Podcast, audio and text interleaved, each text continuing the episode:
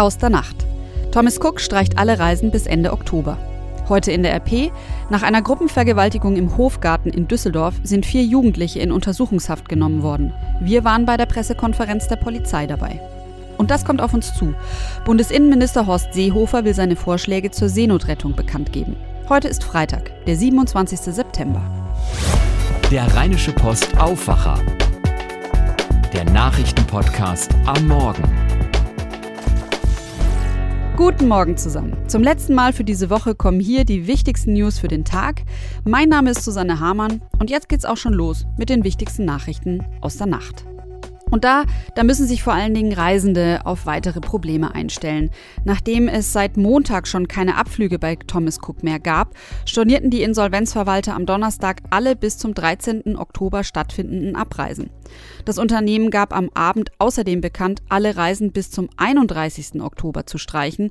Das dürfte weitere Zehntausende Urlauber treffen, schon alleine weil in NRW zwischen dem 14. und dem 26. Oktober Herbstferien anstehen. Jetzt müssen die Fluggesellschaften Condor, Eurowings oder TuiFly die vielen tausend von Thomas Cook zurückgegebenen Tickets neu verkaufen. Mein Kollege Reinhard Kowalewski hat für seinen Artikel mal im Internet geguckt. Gestern Nachmittag waren beispielsweise noch One-Way-Tickets von Düsseldorf nach Mallorca am 13. Oktober für 139 Euro bei Condor zu kriegen. Durchaus günstig für den ersten Feriensonntag, aber bestimmt nicht mehr lange zu haben. Überhaupt bleibt die Lage angespannt. Die Insolvenzversicherung Zurich übernimmt zwar die Kosten für Hotels und Rückflüge und somit können rund 70.000 Urlauber ihre Reise auch planmäßig bis zum Ende durchführen. Tatsächlich hat aber eine Reihe an Hotels auf Mallorca die Gäste aufgefordert, den Aufenthalt erneut zu zahlen. Das berichtet die Mallorca Zeitung. Ein Mann sagte der Redaktion, er habe 800 Euro bezahlt. Zitat, das Wort Nötigung ist dazu harmlos, das ist Erpressung. Allen Bürgern, deren Reisen wegen der Insolvenz gestrichen werden, droht, dass sie nur einen Teil des Geldes zurückerhalten. Davor warnt der Bundesverband der Verbraucherzentralen, Zitat, wenn, wie von Thomas Cook bestätigt, 660.000 Gäste betroffen sind, befürchten wir, dass die 110 Millionen Euro an Versicherungssumme in Deutschland nicht ausreichen. Das ist ja nur eine Versicherungssumme von 166 Euro pro Reisenden. Gemessen daran, dass von den Reisen im Herbst sicher viele schon ganz bezahlt wurden, ist das eine sehr niedrige Summe. Donald Trump ist ja bekannt dafür, dass er die Regierungsgeschäfte gerne auch auf Twitter führt. Gestern Abend, da hat er sich aber selbst übertroffen. Alle zwei Stunden setzte der US-Präsident wütende Tweets ab. Er versuchte darin, die jüngsten Vorwürfe in der Ukraine-Affäre um möglichen Machtmissbrauch gegen ihn herunterzuspielen. Ein Whistleblower mit Informationen aus zweiter Hand schrieb Trump auf Twitter, dies sei wieder nur eine Geschichte der lügnerischen Medien. Tina Eck berichtet für die DPA. Tina, worum geht es genau bei dem Vorwurf der Vertuschung? Da geht es um Mitarbeiter im Weißen Haus, die sehr wohl wussten, wie brenzlig das Telefonat von Trump und Zelensky war und die dann versuchten, das Protokoll dieses Gesprächs unter Verschluss zu halten, sodass der genaue Wortlaut nicht ans Tageslicht kommen sollte. In der Regierungszentrale habe große Besorgnis über dieses Telefonat und möglichen Amtsmissbrauch geherrscht, heißt es in dem Bericht, äh, daher die Vertuschungsversuche, die dank dieses Whistleblowers aber eben schiefgegangen sind. Weiß man, wer der Whistleblower ist? Nein, wer das ist, ob es ein Mann oder eine Frau ist oder wo die Person genau arbeitet, das weiß nur die Geheimdienstkontrollbehörde, bei der die Beschwerde eingegangen war. Aber bei der Anhörung im Geheimdienstausschuss gestern wurde diese anonyme Person vom Geheimdienstkoordinator höchst selbst in Schutz genommen. Er sei überzeugt, dass der Informant in gutem Glauben gehandelt und die Gesetze befolgt habe, sagte Joseph Maguire.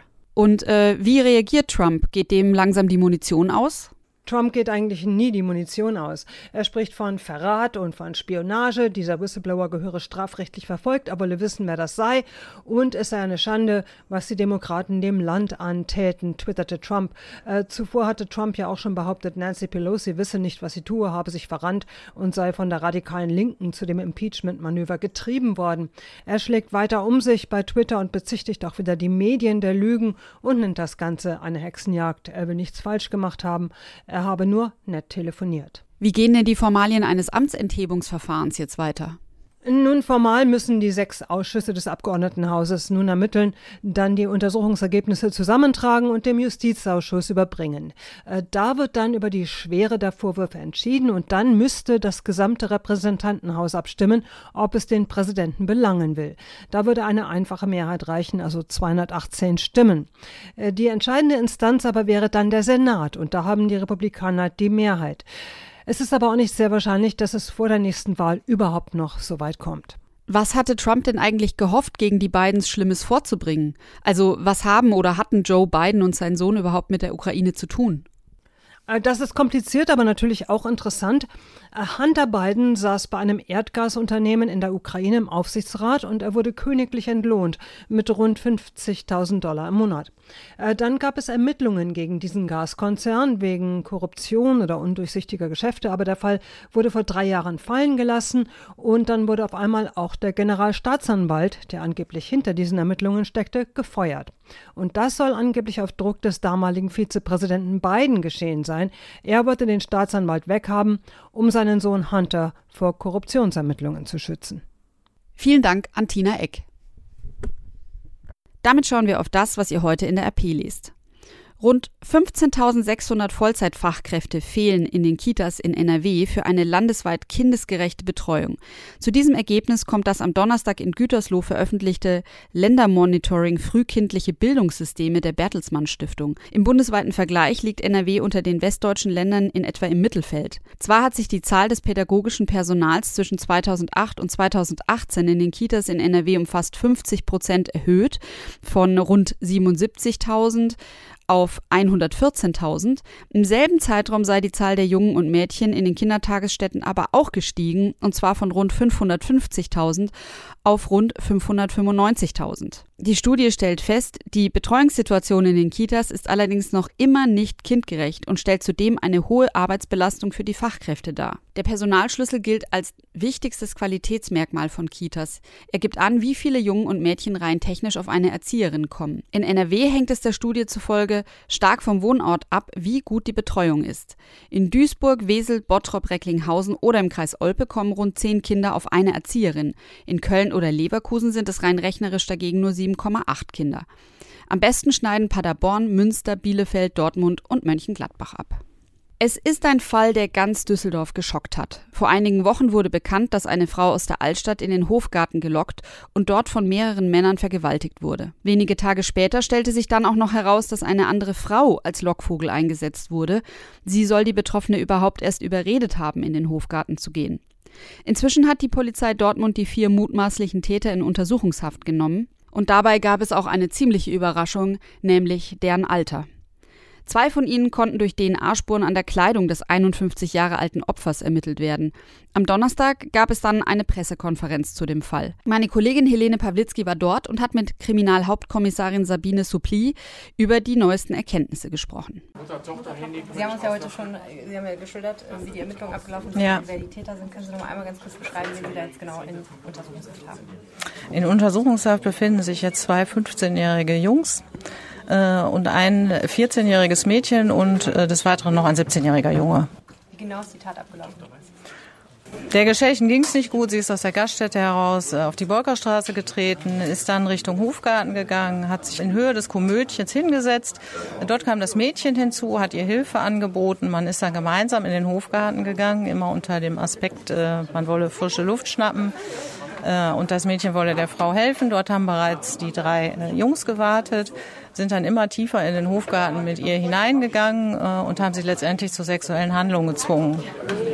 Frau Thor hat es ja gerade schon ein bisschen angedeutet, dass das Alter der jetzt mhm. Tatverdächtigen schon eine Überraschung war. Ne? Eine große Überraschung. Also das hat uns tatsächlich kurzfristig fassungslos gemacht, äh, dass so junge Menschen ähm, wie 15-jährige, 17-jährige und ein 14-jähriges Mädchen, was besonders erschreckend macht, finde ich, äh, gemeinschaftlich eine Vergewaltigung begehen.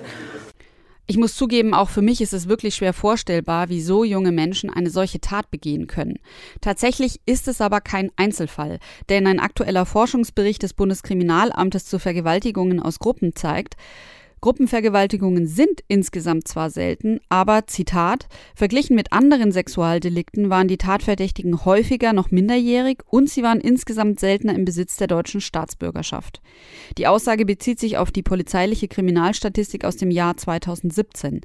Demnach waren 20 Prozent der 467 Tatverdächtigen damals Jugendliche, also zwischen 14 und quasi unter 18 und rund 18 Prozent von ihnen waren Heranwachsende, das heißt, sie waren zwischen 18 und 21 Jahren. Laut Psychologen wirkt zwischen Jugendlichen in solchen Situationen eine Mischung aus Gruppenzwängen, dem Bedürfnis, die eigene Männlichkeit zu beweisen und dem Alter der Täter. Am Ende will gerade unter Jugendlichen eben niemand als zu feige oder als Verräter dastehen. So, und jetzt zur Abwechslung auch noch ein bisschen was Leichtes. Alaf und Hello in ein und demselben Karnevalssaal? Man kann es sich kaum vorstellen, aber im Jahr 2021, da soll das Wirklichkeit werden. Dann wollen Düsseldorf und Köln erstmals eine gemeinsame Karnevalsveranstaltung steigen lassen mit Künstlern und Bands aus beiden Städten. Kölle meets Düsseldorf steht auf dem Werbeplakat. Offizieller Termin ist der 13. Januar 2021 im Gürzenich. Die Festhalle im Zentrum der Kölner Altstadt wird auch das Wohnzimmer von Kölle genannt. Eine der ersten Fragen, die sich bei dieser Sache natürlich stellt, ist, was wird es zu trinken geben? Kölsch oder Alt oder beides? Die Frage ist wohl bislang noch nicht abschließend geklärt. Wie es trotz Dauerrivalität zwischen den beiden Städten überhaupt zu diesem Entschluss gekommen ist, das lest ihr heute in der Rheinischen Post und bei RP Online. Und das kommt auf uns zu. Das Thema Seenotrettung hat seit Jahren Brisanz. Die Politiker sind sich uneins, wie damit umgegangen werden soll. Heute will Bundesinnenminister Horst Seehofer in einer Sondersitzung des Innenausschusses Auskunft zu seinen Vorschlägen in Sachen Seenotrettung geben. Für seine Ankündigung, Deutschland werde künftig jeden vierten Migranten aufnehmen, der auf der Route von Nordafrika nach Südeuropa gerettet wird, da hatte der Minister vor allem in der eigenen Partei und aus der FDP Kritik geerntet. Seehofer hatte sich am Montag mit seinem Amtskollegen aus Frankreich, Italien und Malta auf eine Übergangslösung verständigt. Danach sollen aus Seenot gerettete Asylbewerber, die an Land gebracht werden, innerhalb von vier Wochen auf bestimmte EU-Staaten verteilt werden. Der FDP-Vorsitzende Christian Lindner nannte die Vereinbarung gut gemeint, aber nicht gut gemacht. Seehofer hielt seinen Kritikern entgegen, es gehe bei der geplanten Verteilung nur um wenige hundert Menschen pro Jahr. Außerdem sieht die Vereinbarung wohl einen Mechanismus vor, der es Staaten ermöglicht, auszusteigen, sollten sich plötzlich wieder sehr viel mehr Menschen mit Schlepperbooten in Richtung Europa aufmachen. Details wird es heute geben. Wenn Angehörige zum Pflegefall werden, kann das je nach Bedarf teuer sein. Reicht das Geld der Betroffenen und aus der Pflegeversicherung nicht, sind es in der Regel die Kinder, die die Kosten übernehmen müssen. Eine zusätzliche Belastung, die zwar sicher viele gerne in Kauf nehmen, ob sie das finanziell aber auch können, ist eine andere Frage. Diese Situation soll jetzt verbessert werden. Das sogenannte Angehörigenentlastungsgesetz sieht vor, dass Kinder in Zukunft erst ab einem Jahresbruttoeinkommen von 100.000 Euro zur Kasse gebeten werden können. Außerdem soll mit dem Gesetz die berufliche Teilhabe von Behinderten verbessert werden. Der Bundestag berät heute erstmals über entsprechende Gesetzespläne.